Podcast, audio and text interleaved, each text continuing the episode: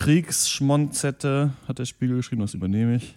Dr. Peng, Dr. Peng, Dr. Peng.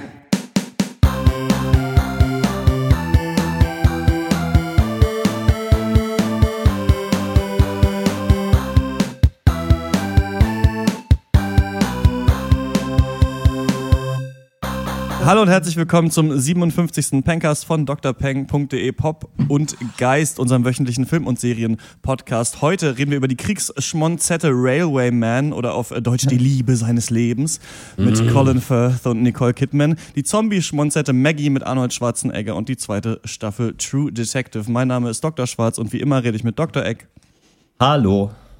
Dr. Snips Hallo. und Dr. Loco. Hi.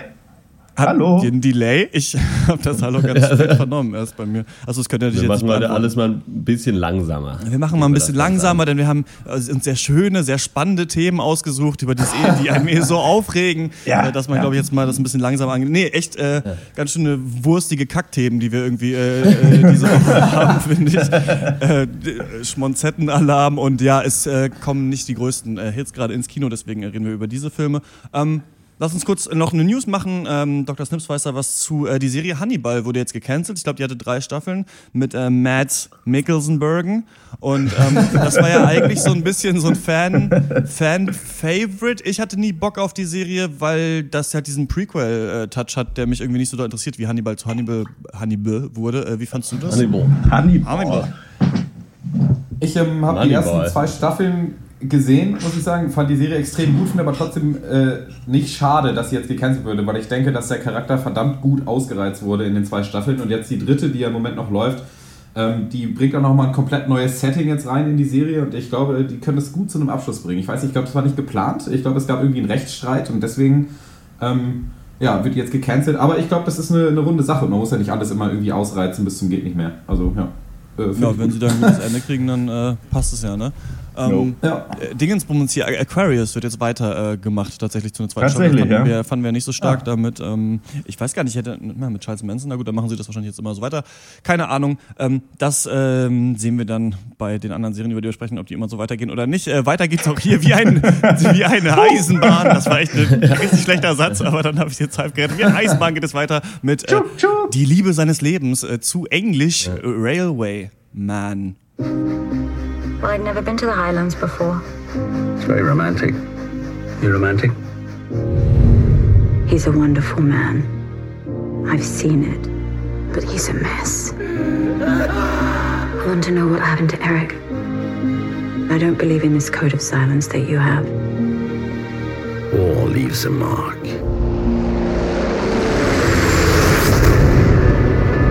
This is the BBC. Allied forces in Singapore have surrendered to the Japanese. When we surrendered, the Jap said we weren't men. Real men would die of shame. You have no honor. You're here to help us. To build a railway. If you help, you will have a good war. But we said no. We'll live to fight you. We'll live for revenge. He's alive. He's alive. And I know where he is. He won't have a clue you're coming. This is what you're going to do, isn't it? I'm afraid the museum is closed. I'm surprised you don't recognize me. Lomax. I am asking the questions. You answer. I did not expect you to be alive. Happened in that room? What did they do to you? Railway Man ist ein Film von Jonathan Teplitsky, den man überhaupt nicht kennt von bekannten Sachen. Er hat vorher zwei ganz kleine Filme gemacht, äh, ist aber äh, kein sonderlich bekannter Hollywood-Regisseur. Äh, anders ist es, die Cast ist schon relativ bekannt, nämlich Colin Firth, Nicole Kidman und Stellan Skarsgård spielen da drin mit. Colin Firth spielt Eric Lomax, klingt eigentlich super cool wie so ein Actionheld, aber ist er gar nicht. Er war aber immer im Zweiten Weltkrieg, aber das erfahren wir erst später, denn er trifft Patty, gespielt von Nicole Kidman, in einem Zug und dann flirten die so ein bisschen rum und dann ähm, merken die, dass sie sich eigentlich ganz gerne mögen. Ach, das passiert in den 80ern übrigens. Und ähm, dann verabschieden sie sich aber und er ist ganz doll verliebt und weil er sich sehr für Züge interessiert, weiß er genau, wo sie da wahrscheinlich wieder einsteigen wird. Jeden Tag stalkt, stalkt sie eigentlich. Man würde heute sagen, er ist ein verdammter Stalker. Ähm, kommt dann dahin und äh, trifft sich wieder mit ihr und sie verlieben sich und sie ziehen zusammen und dann auf einmal aus heiterem Himmel merkt sie, fuck, der hat ja richtig krass äh, PTSD. Also sie weiß es natürlich vorher noch nicht. Er ist einfach super aufgekratzt, er trägt irgendwas ganz Schweres in seiner Seele mit sich rum und irgendwann spricht sie mit einem Freund von ihm und dann äh, erzählt der ihr, dass ähm, der im Zweiten Weltkrieg gekämpft hat und von den Japanern in Kriegsgefangenschaft war. Da mussten die äh, eine Eisenbahn bauen, eine Eisenbahnstrecke bauen, nicht eine große Eisenbahn. und ähm, da wurde Eric gefoltert. Und ähm, das äh, ist quasi immer noch richtig, richtig schlimm für ihn. Und im Film geht es quasi darum, wie diese Beziehung zwischen Nicole Kidman und Colin Firth eben besteht, aber auch, wie sich Eric dann mit seinem einzigen, einstigen Peiniger Takeshi Nagase, gespielt von Hiroyuki Sanada, dann doch trifft und irgendwie man nicht weiß, will er ihn umbringen? Wird sich diese Geschichte klären oder was ist da los? Ja, ähm, ist äh, Railwayman die Liebe seines Lebens oder muss der Regisseur die Hiebe seines Lebens kassieren? Ja. Ähm, weiß ich nicht. Also der Film ist kompetent, finde ich, mehr oder weniger, aber halt so krass über Hollywoodisiertes Kriegsdrama. Und für mich eigentlich so ein bisschen äh, Prädikat für Omas und Weniggucker. Also nicht besonders authentisch, nicht besonders schockierend, nicht besonders kreativ.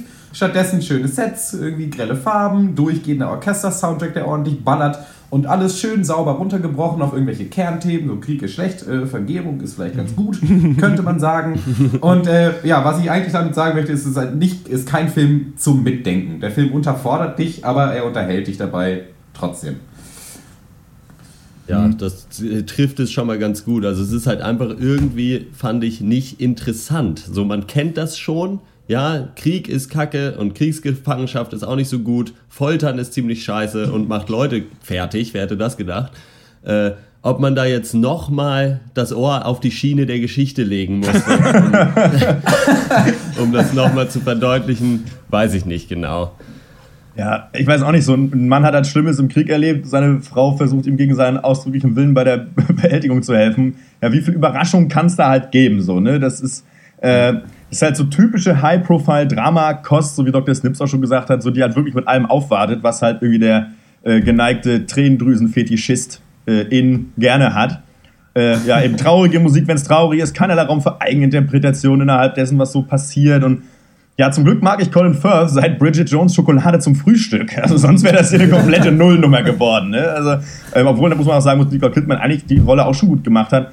Ähm, mir gefiel ganz gut so dieser bisschen, so die Auseinandersetzung mit der Veteranenmaterie, also wie das auch inszeniert wurde, diese Veteranentreffen. Das ist schon ganz gut düster inszeniert, wie die alten Herren da ihr Pint anschweigen. Äh, äh, für alle, die es nicht wissen, das sind die Eltern eurer Eltern. Das ist immer ein bisschen gruselig, wenn man mal so drüber nachdenkt. Naja, aber ähm, ja, aber wie schon in der Vorbesprechung, ähm, es ist halt insgesamt zu wenig Raum, um halt selbst irgendwie mehr involviert zu werden. Irgendwie als bloß zu sagen, Mensch, war das Kacke früher. So, ne? Und ähm, ja, diese Diskussion hatten wir aber auch schon mehrfach bei Dramen, so dieser Machart. Ähm, man muss halt sagen, also ich muss auch wirklich sagen, dass mich solche Filme einfach nicht wirklich auch äh, wirklich nicht interessieren, weil ich jedes Mal das Gefühl habe, alles schon mal gesehen zu haben. Also gerade bei so einem Krieges, Kriegsliebesdrama äh, äh, äh, Zeug.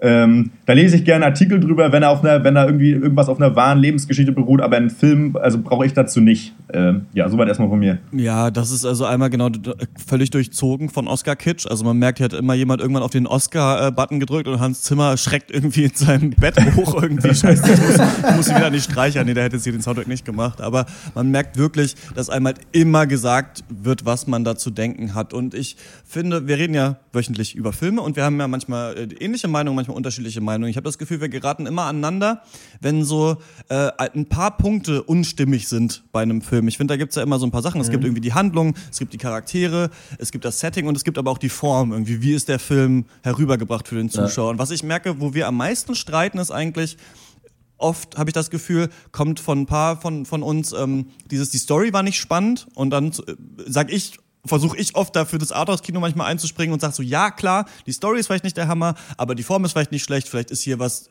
rauszuholen oder sowas. Ne? Und ich finde, dass bei beiden Filmen, die wir heute besprechen, alle diese Punkte eigentlich äh, völlig langweilig sind und nicht interessant. Also äh, einmal ist bei, bei diesem Film schon so, du kriegst schon am Anfang, also die, die Aufdröselung ist ja eigentlich interessant. Erst trifft sich dieses Liebespaar und dann merkt man, dass er eigentlich da noch mit diesen Dämonen zu kämpfen hat und dann wird das aufgeklärt. Aber du weißt irgendwie in jeder Szene schon, was gleich passieren wird. Da ist Ja. nichts, Ja. wo du, also du Ja. weißt, okay, jetzt wird er gefoltert und jetzt gucke ich mir das an. Und das ist so unspannend für den Zuschauer, wenn schon klar ist, was du jetzt zu fühlen hast. Also wenn du, wenn, Ja. wenn es hier keine Charakterentwicklung oder sonst was gibt. Ich finde, der einzige spannende Punkt ist eigentlich, wo er sich entschließt, dann diesen Peiniger zu treffen und man nicht weiß, ich glaube, wenn man die IMDb-Beschreibung liest, dann weiß man es schon, aber man weiß noch nicht genau, bringt er ihn jetzt um oder nicht. Und ähm, wie er den da auftreibt und sowas, das finde ich ganz spannend. Aber dieser Film hätte sich halt retten können, damit, dass er einfach seine, seine Idee, die ja immer interessant ist, also dass, dass sich, dass jemand, der gefoltert wurde, auf seinen Peiniger trifft und sich Ja. versucht, mit dem zu versöhnen. Das Ja. ist ja, wenn man sich da mal Artikel äh, rüberliest, durchliest über den Genozid in Ruanda zum Beispiel, wie Leute wieder auf ihre, äh, auf die, auf ihre Nachbarn waren, die sie da, ähm, Ja. oder die ihre ganze Familie umgebracht haben oder sowas. Sowas ist hammerspannend, aber nicht, wenn du gar nichts interessant machst. Also wenn die Charaktere einigermaßen flach sind, wenn die Form dir, dir immer eben den Soundtrack reinspült, wenn eine Szene ist, man überhaupt kein Vertrauen hat halt in das Setting und in, in die Story. Und wenn man Ja. sich auch überhaupt nichts traut. Das war noch das letzte so. Man hat sich hier nirgendwo getraut, irgendetwas zu machen, was den Zuschauer, ja, in irgendeiner Art packt. Und deswegen äh, Ja. finde ich das eigentlich richtig scheiße, diese Art Film. Weil die, die ist gut produziert, hier ist viel Geld reingeflogen. Die Schauspieler machen ihre Sache ganz okay, finde ich. Die jungen Leute nicht. Also man hat ja so junge Schauspieler, die, die damals halt diese Zweite Weltkriegssetting spielen und dann die, dann die Älteren. Ich finde die Älteren besser als die Jungen. Aber Ja. ähm, ja, ich finde, man darf ja keine Punkte verteilen, weil hier viel Geld reingesteckt wurde und es einigermaßen okay aussieht.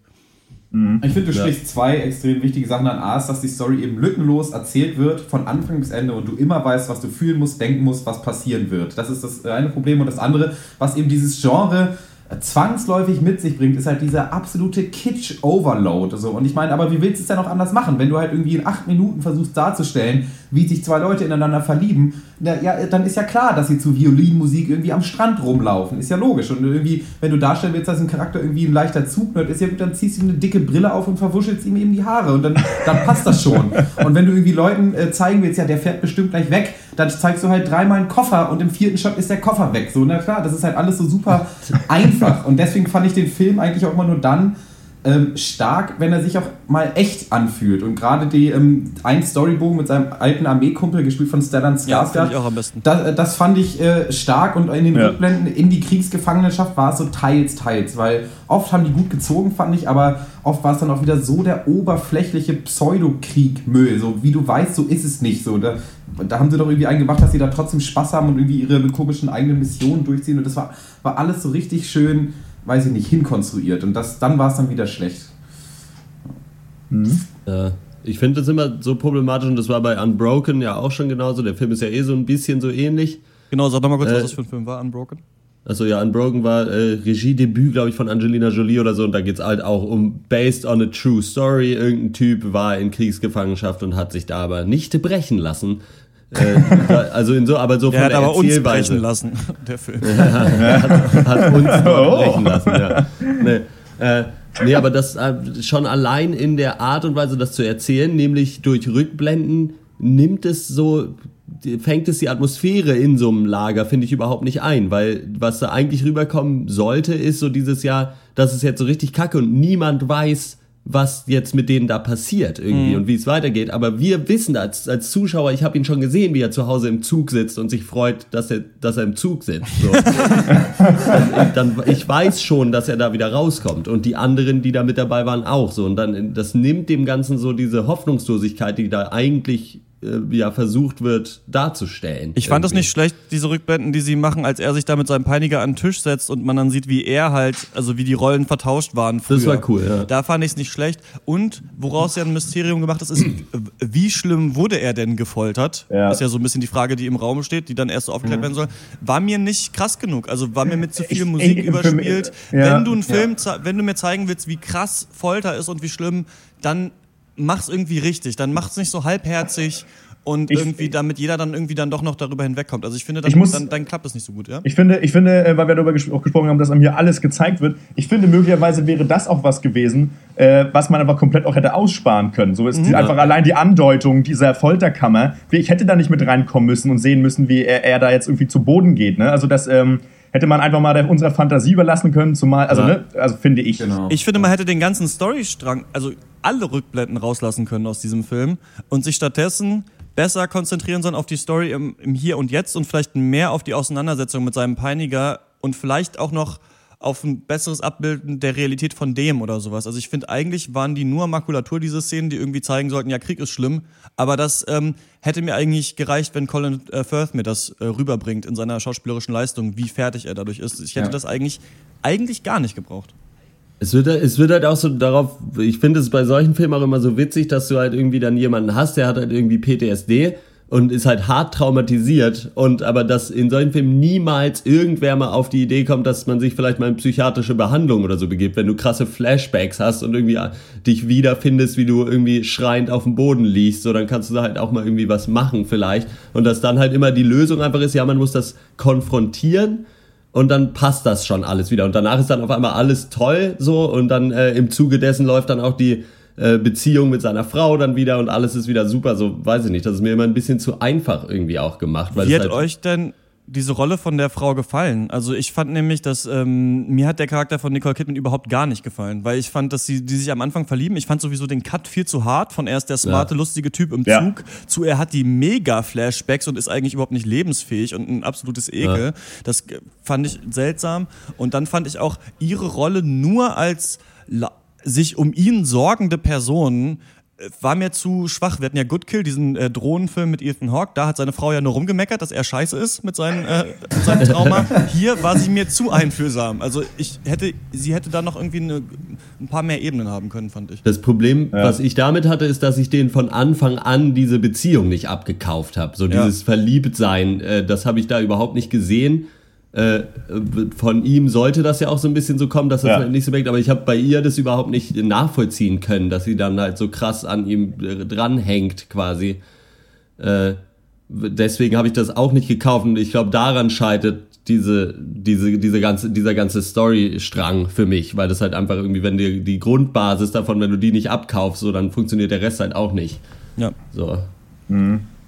Ähm, von mir gibt's drei von zehn Punkten. Ich finde, ähm, Railwayman ist, äh, ja, also auch wie Maggie, da kommen wir gleich zu, einfach Filme, die die Welt nicht braucht. Niemand muss das sehen, niemand, und hier niemand hat sich hier was getraut. Denn es geht nicht immer darum, dass die Handlung spannend ist in dem Film, aber wenn Nee. die Handlung nicht spannend ist, dann müssen andere Dinge spannend sein. Wie ist der gefilmt?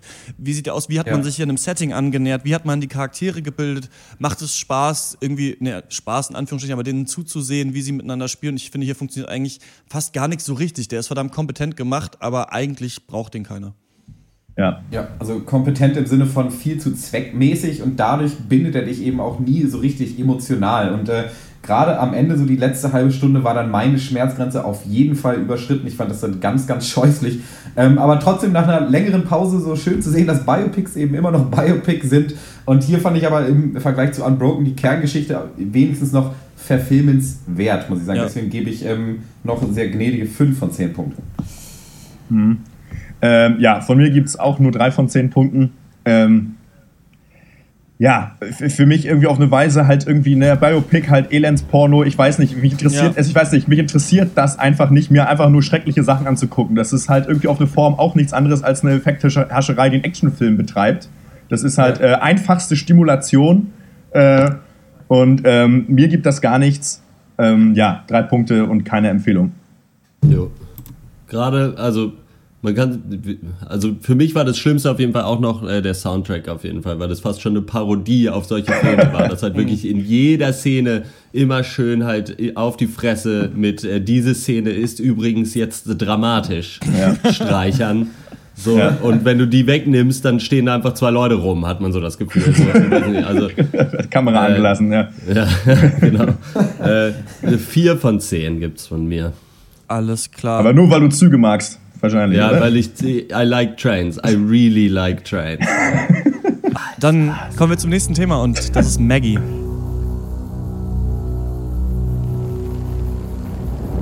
Dad, You've protected me all my life. Now it's my turn to protect you. There is life with you, not with me. Don't come looking for me. I'm safe. I'm fine. Mr. Vogel, I wouldn't normally release someone with this type of infection. Dad! I need you to follow the rules here. Quarantine is eight weeks in. She's probably going to show more signs of aggression and hunger. Goodbyes and get her straight through quarantine. Maggie ist ein postapokalyptischer Zombie-Drama-Film von Henry Hobson, der sich hauptsächlich um das Leben einer Familie in eben dieser postapokalyptischen Welt dreht. Also äh, mal ganz, es gab den ganz normalen, üblichen Virus-Outbreak und jetzt gibt es also irgendwie Zombies und wenn man von denen gebissen wird, dann wird man selber zum Zombie. Ihr kennt das. äh, das geschieht auch Maggie Vogel. Die wird gespielt von Abigail. Abigail Breslin, äh, die kennt man als Little Miss Sunshine zum Beispiel oder als die eine, die nicht Emma Stone ist aus Zombieland. Und auch sehr lustig als die fünfjährige Tochter in Science hat sie auch schon mitgespielt. Oh, also, na bitte. Genau. Äh, sie wird also von einem Zombie gebissen und äh, wird also irgendwann in der Zukunft dann zum Zombie werden. Das dauert in dem Film immer ein bisschen. Also man hat, glaube ich, so sechs Wochen oder so, wird, glaube ich, mal gesagt. Genau. Wird also in der Stadt, in der sie wohnt, in Quarantäne gebracht und dann kommt ihr Vater Wade ins Spiel. Der wird von Arnold Schwarzenegger gespielt, den kennt man eigentlich gar nicht. Äh, so ein neuer, aufstrebender, junger Indie-Kinostar. Äh, äh, und der holt sie zurück nach Hause, aufs Land, in das Haus und also eigentlich verfolgen wir jetzt im Film also diese Familie, die mit dieser unausweichlichen Zukunft sich auseinandersetzen muss, dass Maggie irgendwann ein Zombie wird, dann gefährlich äh, für die Familie wird und wie das dann halt alles ausgehen soll.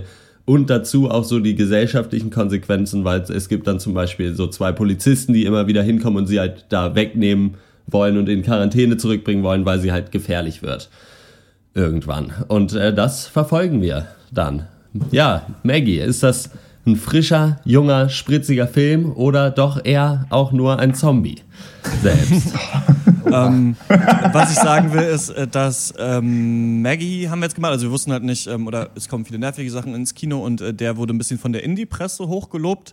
Den kann man sich äh, auf Video-on-Demand-Plattformen schon angucken. Ich glaube, der ist auch auf Netflix, müsste mal schauen. Ähm, und der kommt hier auf DVD, habe ich jetzt gesehen, im August. Ja, den raus. kann man die DVD nehmen und direkt in die Indie-Presse schmeißen. Also wenn man ähm, und ich will sagen, dass ich mit Maggie, glaube ich, meinen persönlichen Hassfilm äh, dieses Jahr gefunden habe. Ich finde, das ist echt der größte Nerd.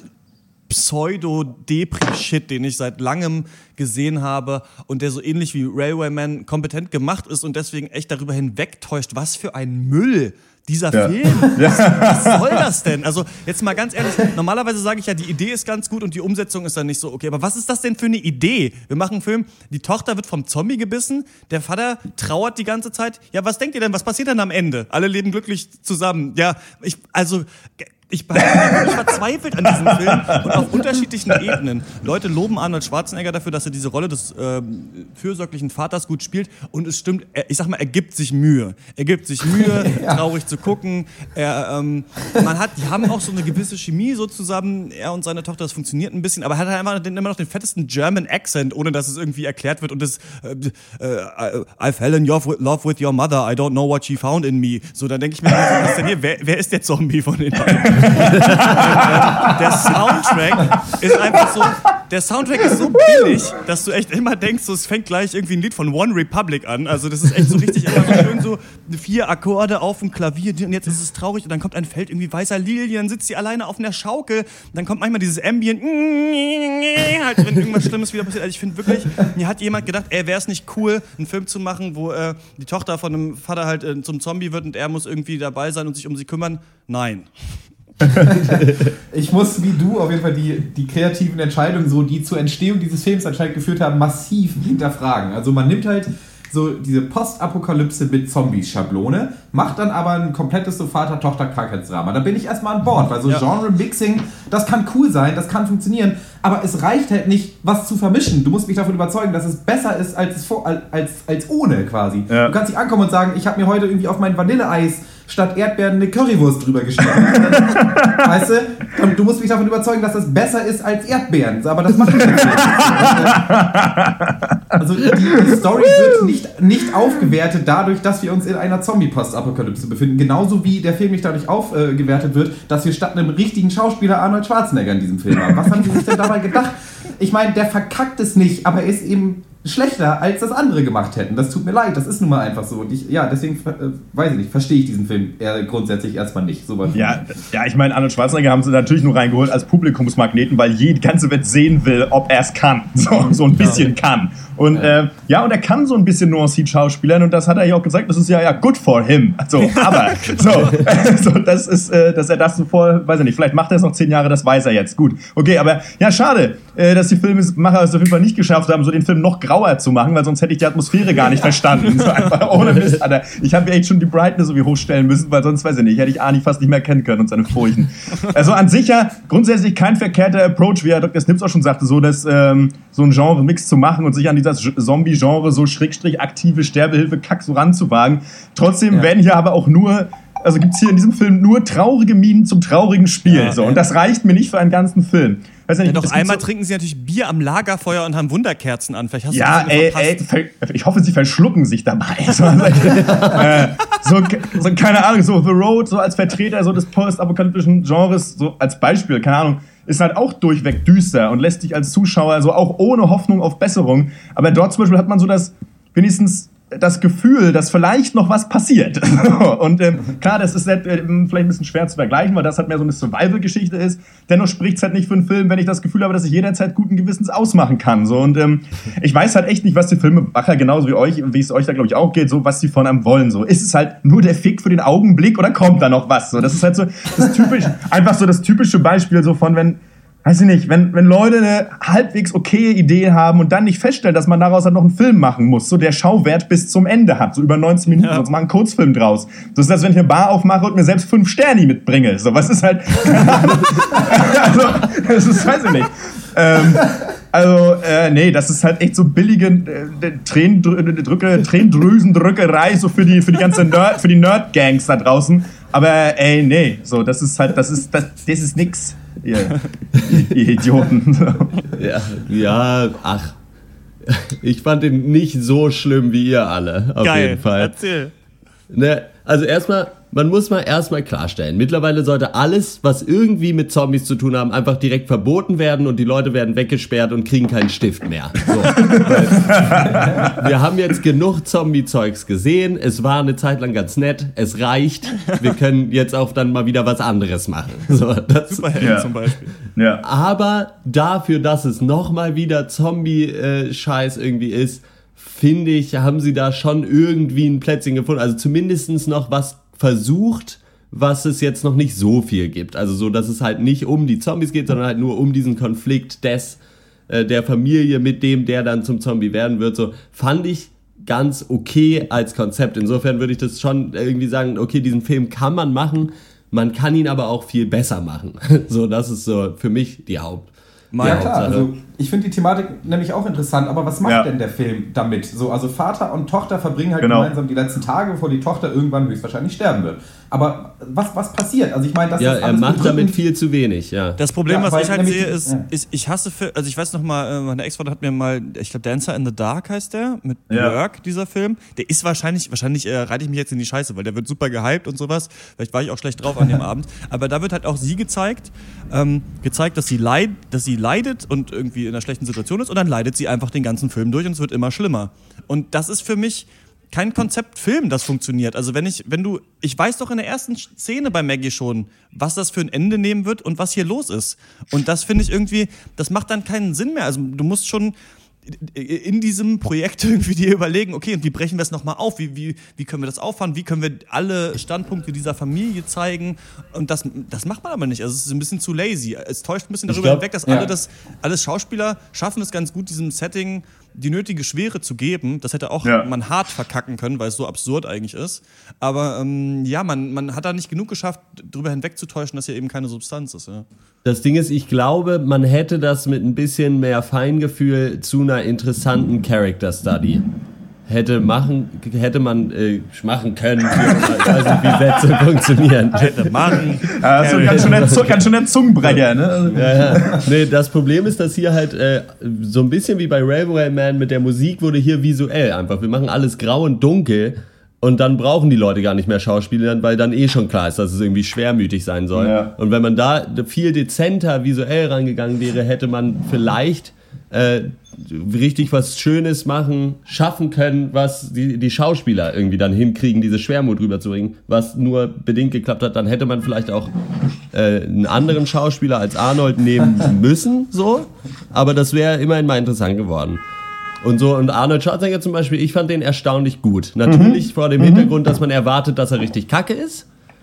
Aber ich fand irgendwie hatte der da so diesen Vater-Charme, das hat er schon eigentlich, finde ich, richtig gut gemacht sogar. Ich fand auch, dass, das, dass er es richtig gut gemacht hat. Also jetzt mal ohne so, aber eigentlich war es doch kacke. Nee, ich fand es auch absolut in Ordnung. Also der hat ja seinen Job schon erledigt. Ähm, kann ich ohne, ohne Murren und Knurren so stehen lassen.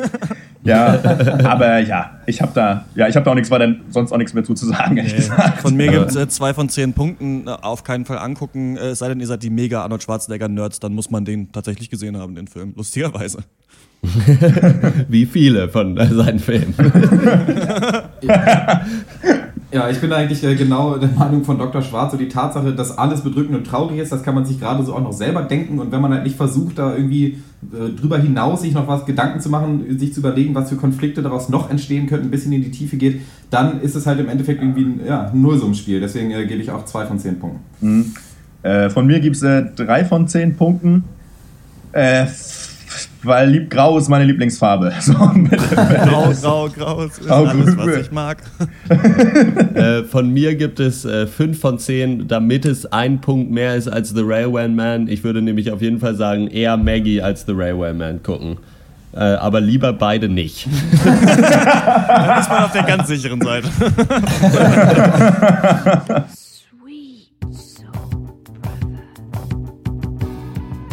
Damit gehen wir in eine kurze Pause und cruisen lässig durch Miami im Achselhemd und lauschen den funky Klang von Paolo Pinkel. Paolo Pinkel heißt eigentlich Jan, ist ein guter Kollege von mir und macht viel zu wenig aus seiner verdammt geilen Mucke. Deswegen würde ich mich freuen, wenn ihr immer auf Soundcloud vorbeiguckt und äh, ihm da folgt. Paolo Pinkel. Und jetzt seht ihr den Sonnenuntergang. Da fahren wir jetzt rein. Wow.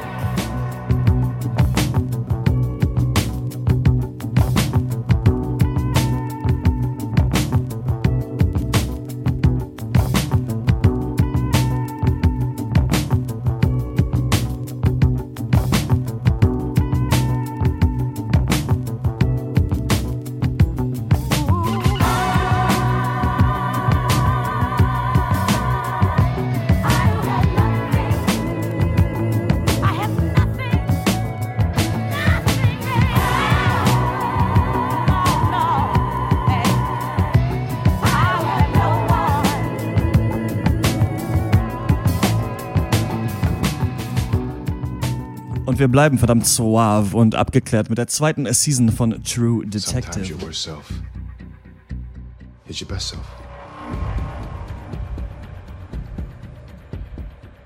My strong suspicion is we get the world we deserve. This isn't me doing this. This isn't me.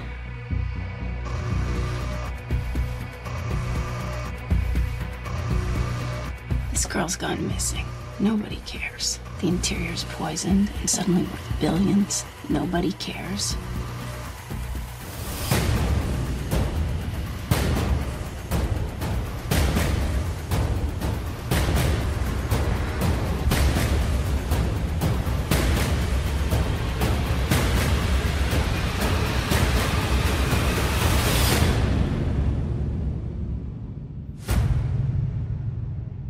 True Detective ist äh, zurück und da es sich um eine äh, Anthology-Serie handelt, sind Woody Harrison und Matthew McConaughey raus und äh, Colin Farrell, Vince Vaughn, Rachel McAdams und Taylor Kitsch sind drin. Anstelle von äh, Louisiana befinden wir uns jetzt in Vinci, California, einer fiktiven, korrupten Kleinstadt irgendwo im Schatten von Los Angeles. Dort treffen wir zunächst auf den Cop äh, Ray Valcoro, gespielt von Colin Farrell.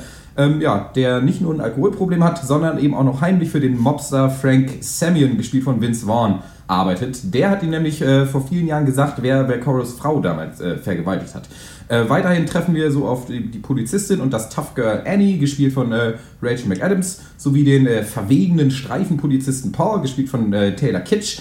Und was all diese Charaktere nun zusammenführt, ist ein Mann namens Ben Casper, der ähm, als City Manager von Vinci in den Plänen von Frank Samion eine wichtige Rolle spielt und dessen Leiche äh, letzten Endes von unseren drei Polizisten gefunden wird. Ja, was äh, sagt ihr denn zu der zweiten Staffel True Detective?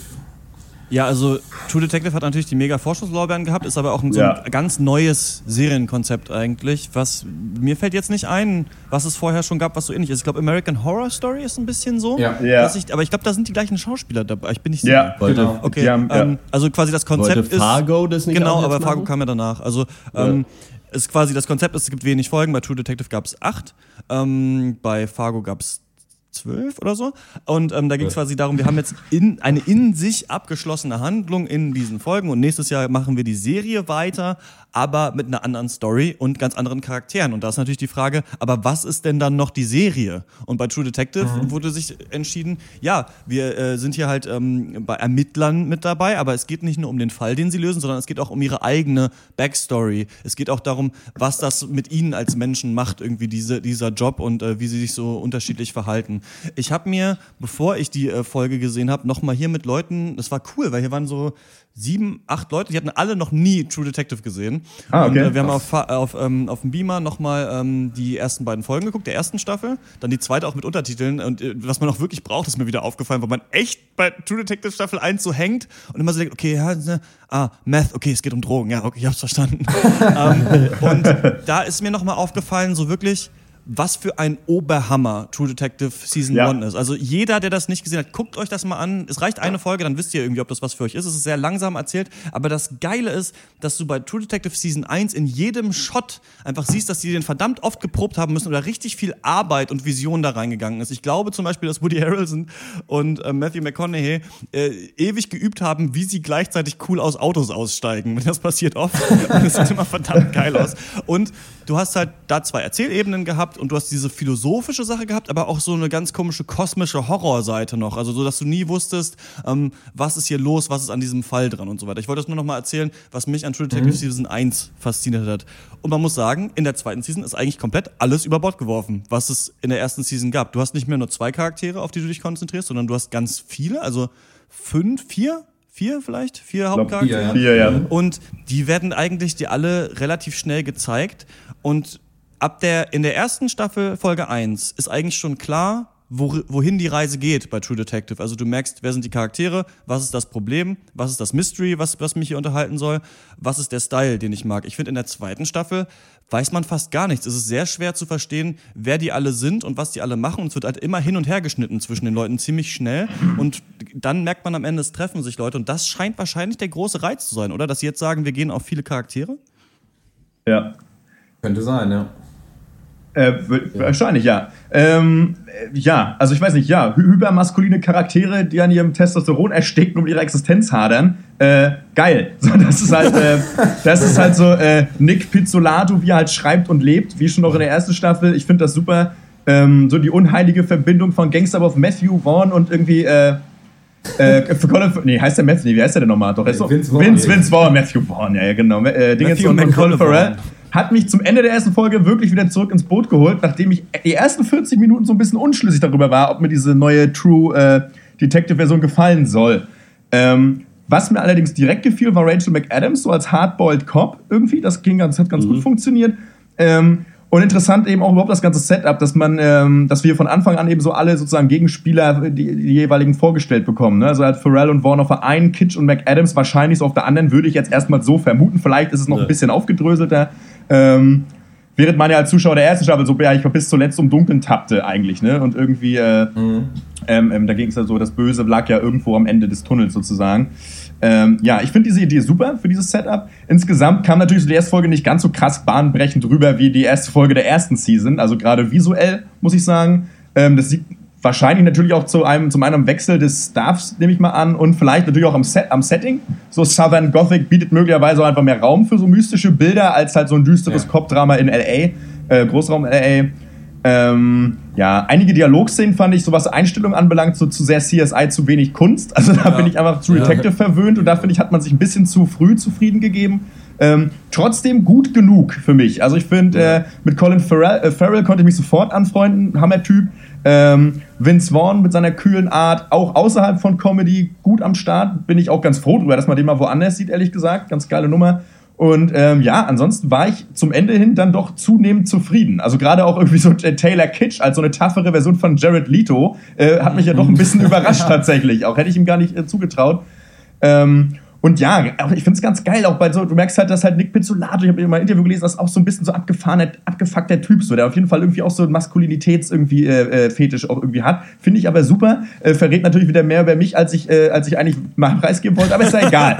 äh, ähm, mir gefallen dann auch so teilweise verbale Entgleisungen der Schreiber. Also keine Ahnung, diese eine Szene, wo er diesen Vater da vermöbelt Das und ist die so da irgendwie, ja. das ist halt echt Hammer. Und ich muss ja sagen, wir erinnern uns gerne mal irgendwie an Aquarius und David Duchovny, ne? Und ich meine, da hat man so versucht, so ein Hard-Ass-Cop irgendwie auch zu zeichnen. Das ist aber im Ja. Vergleich zu dem hier, es war das halt eine Karikatur, zumindest aus meiner Sicht. Und das, ähm, ja, hat man hier einfach ganz gut hingekriegt. So, und ähm, Ja. mein Favorite, dann bin ich auch fertig mit meinem Monolog.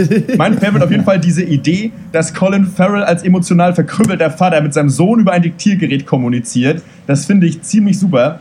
Ähm, ja, trotzdem Schwierigkeiten, anfangs reinzukommen. Ich glaube auch, ja. Genau. Ich, So, ich finde, es war für einen Piloten echt ganz gut gemacht. Also ich war auch am Ende wirklich, äh, saß ich da und dachte mir, na gut, da habe ich schon jetzt Bock, das weiterzugucken. Erstmal so viel. Äh, ich fand, es wurde gerade bei äh, Colin Farrell ein bisschen dann doch zu viel in die Klischeekiste gegriffen. Also weil ich den an sich super cool finden wollte und auch cool fand, aber muss er dann auch noch ein Alkoholproblem haben? So, Ja. das fa- fand ich so schon wieder so der irgendwie Deadbeat äh, Cop, der irgendwie in seiner äh, in seinem komischen Auto sitzt und irgendwie Leute anguckt und schön aus dem Flachmann sich äh, fünf Liter Whisky gefühlt hinter die Binde kippt. So weiß ich nicht. So das hätte auch ohne den Alkoholismus noch funktioniert der Charakter. So äh, insgesamt aber vor allen Dingen, ja, Vince Vaughn, wir haben schon gesagt, als Ex-Mob-Boss immer noch Schrägstrich Mob-Boss, man weiß es nicht so genau, oder zumindest mal Shady Businessman. Ja. Äh, hat mir echt sehr gut gefallen. Rachel McAdams auch richtig cool. Äh, und ja, der Rest muss man mal schauen. Aber könnte auf jeden Fall ganz gut passen. Visuell hat es mich jetzt nicht vom Hocker gehauen. Ich habe die erste Staffel ja auch immer noch nicht geguckt. Ist aber natürlich auf der irgendwann mal nachholen Liste äh, auf jeden Fall drauf. Deswegen hatte ich da jetzt nicht so die Altlasten, dass ich irgendwie sage, ja, okay, das sieht jetzt schlechter aus. Ich fand es visuell okay, aber ja, hat auf jeden Fall nichts gesprengt. So. Äh, Werde ich aber auf jeden Fall weitergucken. Ja, also wer ähm, Season 1 erwartet, der wird schlechte Karten haben, weil es ist halt komplett anders geworden und ich finde, es ist gewöhnlicher geworden, ich finde es aber nicht schlecht. Also ähm, wie ähm, Dr. Schwarz angemerkt hat, so alle Alleinstellungsmerkmale wurden echt komplett über Bord geworfen. Also Southern Gothic Setting, so dieses mysteriöse, philosophische etc. Aber man hat eben auch äh, im Gegenzug nicht versucht, das irgendwie nochmal zu wiederholen und Ja. sich daran festzuklammern und stattdessen gesagt, gut, dann machen wir halt so ein gritty Downtown Cop Drama. Und klar, ich meine, das ist halt ein viel bekannteres und ein viel bevölkerteres Genre, aber das heißt nicht, dass es schlechter sein muss. Und ja, gut, Colin Farrells Charakter ist ein bisschen äh, die Klischeekiste stimmt, aber Vince Vaughn hat eine Hammerpräsenz, finde ich. Und ähm, ich glaube, ähm, vorhin war ja die Frage, ob sich die Serie jetzt auf Charaktere irgendwie ähm, mehr spezialisiert. Ich glaube eher, dass hier der Fokus ist, eine wirklich eine solide und nachvollziehbare Story aufzuziehen von Anfang an. Und ich glaube, dass darauf gegangen wird. Und wenn man eins äh, kritisieren könnte an der ersten Season, dann vielleicht, dass sich das äh, am Ende alles ein bisschen verläuft in den letzten paar Folgen. Und ich habe aber jetzt schon das Gefühl, dass es genau hier zum Ende hin richtig stark werden wird, diese Staffel. Und äh, aber eben der Preis, Ja. den du halt für eine richtig solide, aufgezogene Story bezahlst, ist eben, dass dieses Mysteriöse, dieses Außergewöhnliche nicht unbedingt mehr dann seinen Platz findet. Aber ich muss sagen, ich begrüße die Veränderung äh, an und für sich. Ich finde das ganz lustig, ähm, weil wir normalerweise ja oft äh, gucken wir eine Serie und dann denkt man sich so, ja, hm, war jetzt nicht so geil, na dann gucke ich das aber auch nicht weiter. So, weil ich da irgendwie denke, so da, da wird nichts mehr. Und bei True Detective Season 2 sage ich, mir ist scheißegal, wie scheiße das ist, das gucke ich bis zu Ende. Die erste Staffel war so geil, ich guck, muss das komplett sehen, weil ich schon äh, dem äh, Showrunner da unterstelle, dass er hier einen Plan hat. Und dann ha- schaffen sie es vielleicht diesmal nicht, Ja. das kameratechnisch oder soundtracktechnisch und auch von der Stimmung und von den Schauspielern perfekt einzufangen. Aber ich möchte sehen, was der sich als Projekt da überlegt hat. Für mich hat in der ersten Folge Vince Vaughn nicht so gut funktioniert. Ich fand, der hat, ähm, weil ihr den alle so positiv irgendwie rausgestellt hattet, ähm, ich hatte das Gefühl, ich wusste nicht ganz, ist das gerade Acting, was er macht, oder steht er noch am Set rum und weiß nicht so genau, also Ja. wie, er, wie er sein soll. Ich, also äh, vielleicht hat er sich so doll vor Overacting gefürchtet, dass er dann ein bisschen underacted hat, aber vielleicht soll das auch so sein. Das weiß man manchmal bei Leuten nicht so nicht so richtig. Aber ich weiß, was du meinst auch, trotzdem. Also ich, ich dachte so, ich, hab, ich hatte mich halt drauf gefreut, so wie ist Vince Vaughn jetzt in der Rolle und dann war er halt einfach so da. so, das, das. Aber ähm, ich, äh, ja genau, also ich, das ist ein super Punkt eigentlich, äh, Dr. Smith, was du sagst, dass das wahrscheinlich hier von Anfang an auf Story gegangen wird und deswegen ist es so, dass man halt am Anfang, also ich habe super wenig gerafft, muss ich sagen, wer, wer es ohne, also hätte hätten wir nicht diesen Cast gemacht, hätte ich kaum was dazu sagen können, so habe ich mir das halt nochmal angeguckt irgendwie. Ich finde aber lustig, ähm, dass im Internet es gibt zum Beispiel bei Vox, äh, nicht dem äh, deutschen Sender, sondern äh, The Vox, das ist so ein, so ein Online-Magazin, ähm, gibt es so einen so einen Artikel, die 31 Most Ridiculous Moments of the True Detective Premiere. Und das zeigt ja schon, was für einen Stellenwert diese Serie hat, dass Leute Artikel, dass Leute sich eine Folge angucken und 31 affige Sachen raussuchen, die nicht so geil sind wie bei Season 1. Also ich Ja, glaube, super. die Serie kann nicht gewinnen, äh, wenn man sie an der ersten Staffel misst. Ich bin trotzdem Ja. ein bisschen enttäuscht, muss ich ganz ehrlich sagen. Also ich finde vom, vom Production Value und sowas, es sieht nicht so gut aus. Ich fand die Dialoge waren nicht so stark, aber das kann sich ja noch ändern. Also ähm, und äh, deswegen, ähm, ja genau, gibt es bei mir auf jeden Fall die, Ich- die Vorschusslorbeeren auf jeden Fall dafür. Ich hab- mal gucken. ich hab auf, bin auf jeden Fall, ähm, werde es also ganz klar weitergucken, das ist sowieso klar. Ähm, aber äh, ich muss auch sagen, was, ja, was Dr. Snips halt auch schon sagte, diese Geschichte, und das habe ich ja vorhin auch schon gesagt, dass ich das gut finde, wie man das halt hier aufrollt. Nämlich eben, wie gesagt, ne, andere, anderes Setting. Äh, und wir eben zusammen hier wirklich bis zum Ende eine schlüssige Story einfach äh, serviert bekommen werden. Und ich finde, das äh, muss einfach da einfach ein Lob an die Macher, dass sie sich auch getraut haben, da was anderes zu Ja, machen, das um, finde ich auch um, wirklich, ja. um eben auch klar die zweite Staffel von der ersten zu trennen. Und an, da musste ich nach dem Gucken der Folge nochmal drüber nachdenken, muss sagen, ja, nee, Leute, das ist cool. Ähm, allein dafür muss ich es weiter gucken, weil ich das irgendwie schön finde, dass sich da mal eine Platte gemacht wurde. Ähm, und deswegen, also man darf einfach, man soll einfach aufhören, den Scheiß zu vergleichen. Es hat damit einfach nichts mehr zu tun. Es hat nur den gleichen Namen. So, ihr könnt es halt auch Colin Farrell und Vince Vaughn äh, in Pixels gegen den Rest der Welt nennen. Es ist halt egal. Ähm, ähm, ja. Alles klar. Ja, gut. Ja, sorry. Mir, äh, von mir gibt es eine Empfehlung dafür, aber äh, die viel größere Empfehlung ist erstmal Season 1. Also die erstmal gucken ist cool. Aber das Geile ist ja, man kann jetzt auch die einfach gucken und Season 1 eigentlich auslassen. Wenn man gerne hier quasi so live dabei sein will, wie jede Ja. Woche eine Folge geguckt hat, kann man das auch machen. Aber ähm, auf jeden Fall Season 1 aufholen. Und das könnte auch was werden hier, glaube ich. Auf jeden Fall, ja. Jo, das stimmt. So. Super, dann kommen wir Ja. zum äh, Film äh, des äh, Monats und da haben wir uns äh, mehrere Filme äh, angeguckt. Der, der eine ist äh, Kiss the Cock, ein Pornofilm aus Schweden. Den trinkt er, oder was? Nein, der Film heißt natürlich äh, Kiss the Cook oder Chef. Äh, ein Koch baut sich einen Imbisswagen und fährt durch die USA. Sehr lustig. Timbuktu, ein äh, Drama über den, wie hat Kumiko, The Treasure Hunter, ein Mädchen hat Fargo, die Fargo VHS-Kassette geguckt und will jetzt den Schatz finden. Appropriate Behavior, iranische Lesben außer Rand und Band.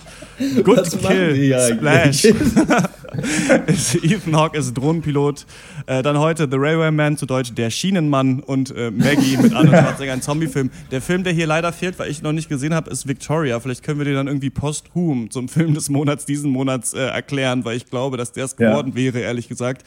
Ja. Auf jeden Fall. Ich habe es leider, äh, da rede ich auch gleich noch in der Abschlussrunde drüber, was ich äh, gestern gemacht habe, aber äh, das wollt ihr vielleicht gar nicht wissen, doch. Aber ähm, da war in meinem Tagesplan gestern, ich war in Nürnberg, war auch drin, Victoria zu gucken, aber es hat zeitlich dann doch nicht gepasst und deswegen konnte ich nicht Ja, sehen. ah ja, manchmal, ne? Egal. Ah, Gut, ich äh, verteile mal die Punkte, ihr könnt auch eure Punkte aufschreiben und verteilen. Ähm, da ist es so, dass der erste, Fil- äh, der erste Platz kriegt sieben Punkte, dann sind es fünf, vier, drei, zwei, eins, null.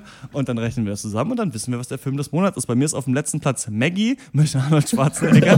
Den mochte ich sehr gerne. Äh, toller Zombie-Film. Auf Platz ist äh, Schienenmann mit Colin Farrell. Auch ein super äh, Kriegsdrama. Good Kill. Fantastisch. Die Drohnen-Thematik irgendwie für den äh, Autonormalverbraucher zusammengefasst ist. Auf dem dritten Platz mit zwei Punkten. Drei Punkten ge geht an, gehen, gehen an Kumiko The Treasure Hunter. Fantastisch, wie man hier geschafft hat, Fargo und Fernost-Setting zusammenzubringen.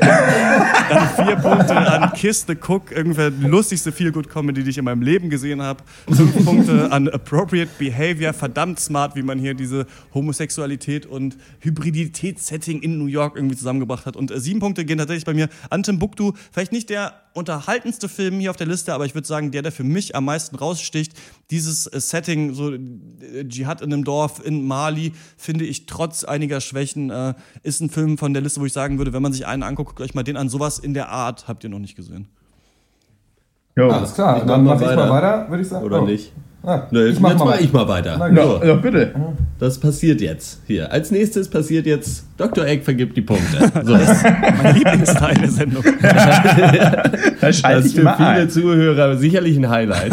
äh, äh, genau. Äh, Dr. Egg vergibt allerdings nicht die Punkte an Kumiko the Treasure Hunter. Der kriegt nämlich eine satte Null.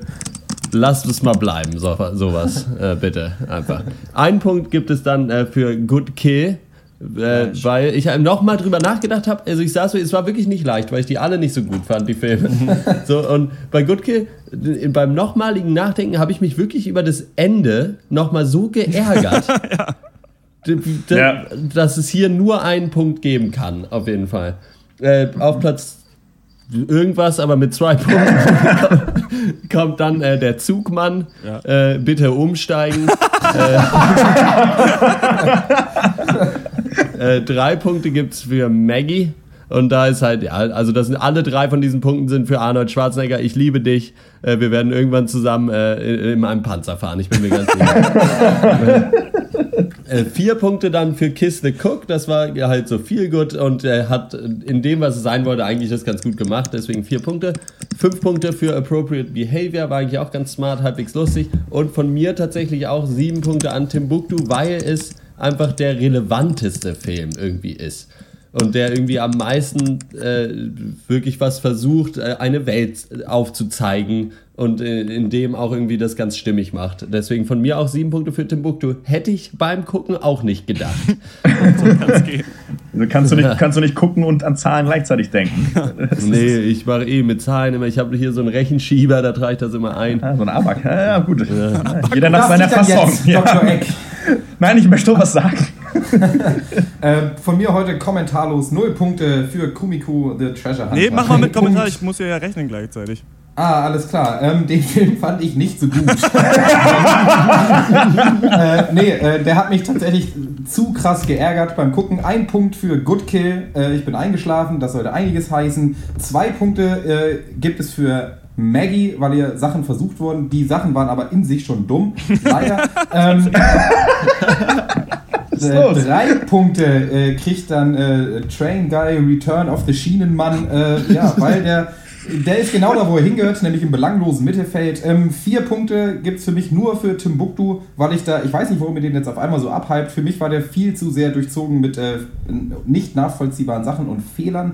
Ähm, Fünf Punkte gibt es für mich für Kiss the Cook, äh, weil ich den, ja, wie Dr. Eckes gesagt hat, der wollte was machen, hat es verdammt gut gemacht. Ich fand den lustig und ich habe mich gut gefühlt. Und äh, mein Film des Monats ist Appropriate Behavior mit sieben Punkten, weil es äh, sicherlich eine der besten und intelligentesten Comedies ist, die ich seit einiger Zeit gesehen habe. Aha, aha. Na gut, dann äh, ist es wohl an mir hier äh, zu entscheiden. äh, okay, ja, null Punkte für Maggie. Äh, den Film kannte ich nicht, deswegen null Punkte. Äh, äh, Good Kill bekommt einen, den wollte ich nicht kennen. Äh, Komiko geht ohne Schatz, aber dafür mit zwei Punkten nach Hause. Ähm, soll dir genügen. Ja, Ray Railway Man, ein Mann wie ein Zug, kriegt drei Punkte. Halb Mensch, halb Lokomotive. Colin Firth ist Railway Man. Wie viele Punkte? Äh, drei. Ähm, jo, ganz angemessen verhalten, ne, hat sie Appropriate Behavior, deswegen mit vier. Kommen sie mit vier davon. Die, äh, das war wirklich eine ganz gute Nummer, aber ja, Dr. Snips hat übertrieben. So lustig war es auch nicht. Na gut, äh, Kiste Cook kriegt, kriegt äh, fünf, Köche küsse ich nicht, deshalb nur fünf.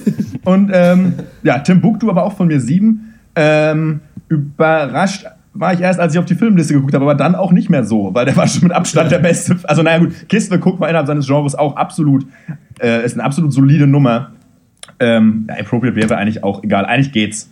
Nee, ähm, sage ich jetzt nichts mehr zu. Timbuktu war ein super Film, äh, auch äh, Empfehlung von mir, ähm, gute Sache. Ja, ähm, dann sind damit Kumiko Goodkill und Maggie auf dem letzten Platz. Danach kommt äh, Lokomotive Halle Neustadt, auch mit neun Punkten. dann Kiss the Cock mit 18, dann äh, Appropriate Behavior mit 21 und Timbuktu mit 25 Punkten ist unser Film des Monats. Suck it, Dr. Snips. Timbuktu war viel besser, aber naja, mal gucken. Vielleicht können wir äh, Victoria da noch irgendwie reinmogeln oder dann wir, ziehen wir den einfach mit in den nächsten Monat. Dann äh, kommen wir zur Abschlussrunde, da geht es darum, was uns sonst so popkulturell oder auch ganz normal, wie zum Beispiel äh, Dr. Lokus Welt der Spione, die du neulich vorgestellt hast. Und bei mir sind es einige Sachen. Das eine ist, ich habe den Film Pride gesehen. Ich weiß nicht, ob ihr davon mal gehört habt. Das ist so ein G- Gay Rights Movement Film auf eine Art äh, aus England. Da spielen das ist wieder so ein Film, wo tausend Leute mitspielen, die man alle irgendwoher kennt, aber bei fast keinem weiß, woher. Also wirklich beim kompletten Ja. Cast. Der eine ist zum Beispiel dieser Typ, der Moriarty in der Sherlock-Serie spielt. Oder der Kerl, der den Ehemann bei The Affair gespielt hat. Ich glaube, der spielt auch bei The Wire mit. Egal. Hier geht es so ein bisschen darum, dass äh, die Minenarbeiter in England ähm, gestreikt haben. Ich weiß nicht, es spielt in der Thatcher-Ära irgendwie und sich äh, die, äh, die Schwulen, die quasi so Schwulenrechtsbewe in der Schwulenrechtsbewegung auch sind, äh, sich mit denen solidarisiert haben und für die gespendet haben und dann oder Spenden gesammelt haben quasi und dann treffen die halt irgendwann auf diese Minenarbeiter, die offensichtlich natürlich homophob sind und die wollen dann erst diese Spenden nicht annehmen und dann treffen halt so zwei Leute, also zwei Lager mit so Vorurteilen aufeinander und dann wisst ihr ungefähr, wie das ablaufen wird, so der Film. Ne? Und Das ist nämlich so eine Feel-Good-Comedy. Und man hat halt echt viele Feel-Good-Comedies schon gesehen. Aber wenn man nochmal sehen will, halt, wie man eine Feel-Good-Comedy zusammen macht, mit echt witzigen Sprüchen und auch so, die besten Feel-Good-Filme haben ja auch immer so richtige traurige Momente, ne? wo man fast am Ja, Heulen ist, ja. weil man die Charaktere so gern mag. Und ich habe fast viermal fast angefangen zu flennen in dem Film. Wie dann einer irgendwie, der von seiner Mutter verstoßen wurde, dann irgendwann da wieder halt klopft und dann fängt halt die Streicher wieder an. Und weiß ich nicht, hier hat es mich gekriegt, weil es irgendwie so smart und perfekt zusammengeschnürt ist. Vielleicht ein bisschen zu perfekt, also vielleicht sind da zu viele so offensichtliche Lacher drin, ne? Sind da diese Ja. typischen alte Leute, äh, dann ist halt eine alte Oma mit zwei Lesben befreundet auf einmal und sowas und dann gibt's halt immer so kleine Witzchen und sowas, aber es ist schon echt verdammt süß. Also es gibt ja diese Kategorie, finde ich, Sonntagnachmittagsfilm, wenn man verkatert ist und denkt, die Welt hasst einen und dann guckt man bitte Pride, das ist super. Ähm, dann ähm, war ich gestern auf dem Konzert von Jeffrey Lewis, das ist ein Anti-Folk-Singer-Songwriter, den ich letzte Woche hier auch im Podcast äh, haben wir den, dessen Musik gespielt und ich wusste nur, dass der in Nürnberg spielt, weil ich ihn gefragt habe, ob wir seine Mucke im Cast spielen können. Und ähm, dann meinte er so, ja, ich spiele übrigens auch demnächst in Deutschland. Und ich finde es echt lustig, wenn jemand so ein Idol ist von einem und man ist auf einem Konzert, das aber umsonst ist, wo den keiner kennt. Also so ging es mir Ja. gestern eigentlich so in Nürnberg. Also als ich das Gefühl hatte, niemand weiß eigentlich, wer der ist gerade. Und der ist eigentlich relativ bekannt, aber spielt scheinbar immer noch so kleine Shows. Und der macht auch so, er hat zum Beispiel äh, die Geschichte der Cuban Missile Crisis dann vorgetragen mit so selbstgemalten PowerPoint-Slides zu so schlechter Musik. Und da habe ich wieder gemerkt, dass dieses, diese ursprüngliche Anti-Folk-Attitüde, dass man halt so Folkmusik macht, aber so super Lo-Fi und selbstgemacht mit schlechten Witzen und auch ein bisschen so pornösem Humor, äh, aber dann gleichzeitig wieder total süße Sachen singt, dass das geil ist, dass der Typ immer noch so seinen Style irgendwie durchzieht und das macht und halt umsonst einfach in Deutschland in irgendwelchen äh, Clubs spielt, aber nicht in allen. Denn äh, heute ist er in Berlin, gut, das könnt ihr jetzt nicht mehr hören. Ja. Gestern, gestern wäre er in Berlin gewesen, nee, vorgestern, wenn er. Ah, habt ihr verpasst. Letzte Sache und dann höre ich auf. Äh, Joshua Ja. Groß ist ein äh, deutscher Schriftsteller, auch aus Nürnberg. Der hat einen äh, Roman geschrieben, Magische Rosinen. Da geht es darum, dass der, der deutsche Tupac, der Gangster-Rapper Mascarpone, äh, eine Affäre mit Sarah Wagenknecht beginnt, die ihn dann nach New York schickt, um äh, die magischen Rosinen zu suchen, die die Aliens auf die Erde gebracht haben, um Ah, die ja. Leute äh, LSD-mäßig für den Kommunismus ready zu machen. Und es ist ein verdammt witziges Buch, weil es zwischen so Popkulturanleihen, ziemlich geiler politischer Analyse, aber auch so Tarantino Road Movie immer so hin und her ähm, schwimmt. Und ähm, Okay. ich habe den hier mal gesehen, hat dann eine Lesung gemacht, da fand ich so gut, dass ich meinte, äh, ich bin in Nürnberg, hast du Bock ein Interview zu machen? Habe ich mich mit ihm getroffen und das war echt nett. Und ähm, vielleicht werden wir auf Dr. Peng dieses Buch nochmal veröffentlichen. Also vielleicht so einen einzelnen Artikel. Das äh, klettert aber gerade ab mit seinem Verlag, aber das wäre eigentlich ganz cool, weil es eigentlich auch genauso unser Ding ist und es mal eine ganz witzige Veröffentlichungsform für ein Buch wäre. Das sind die Sachen, die ich Ja. diese Woche hatte.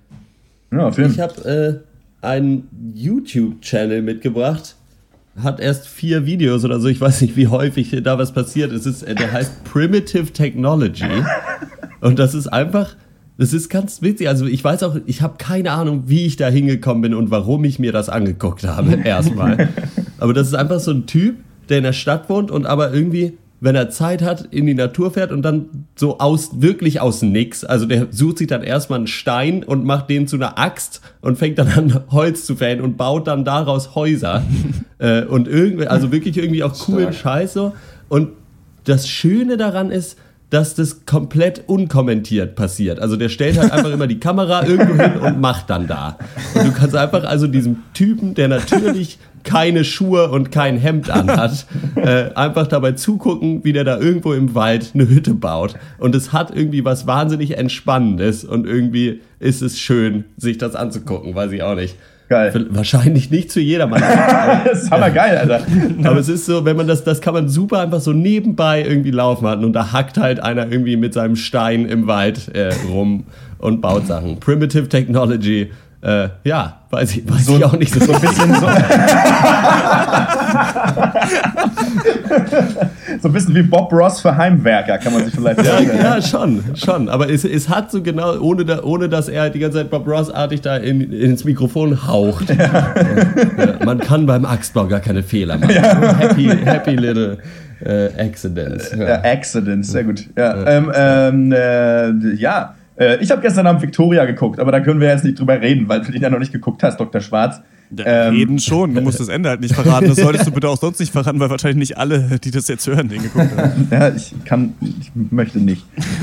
Sehr gut. Nee, ist ein guter, ist, eine, ist ein toller Film. Würde ich gerne noch mal im Cast vielleicht auch noch mal kurz drüber sprechen, dann mit allen zusammen. Ging ja letzte Woche noch nicht. Wir haben ja, haben ja natürlich schon behandelt für alle äh, Pencast-Hörer, die jetzt äh, erzürnt irgendwie am äh, äh, Endgerät sitzen und sich denken, was seid ihr da für Laffen?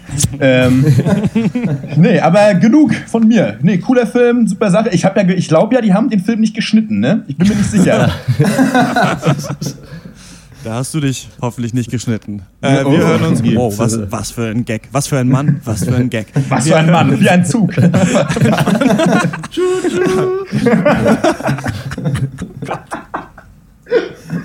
So, wir, Schnitt, Schnitt, schnell aufhören. Wir hören uns nächste Woche wieder beim ähm, 58. ist es dann, glaube ich. Äh, Kann ich jetzt noch einen Punkt zusätzlich an Railwayman geben? Einfach nur dafür, wie, wie viel Witzigkeit der mitgebracht hat. Einfach nur, weil er der Railwayman ist. Ja, darfst du gerne machen. Äh, und du darfst ihn doch gerne Yes. nochmal angucken. Wir hören uns nächste Woche wieder und äh, bis dahin. Tschüss. Jo, tschüss.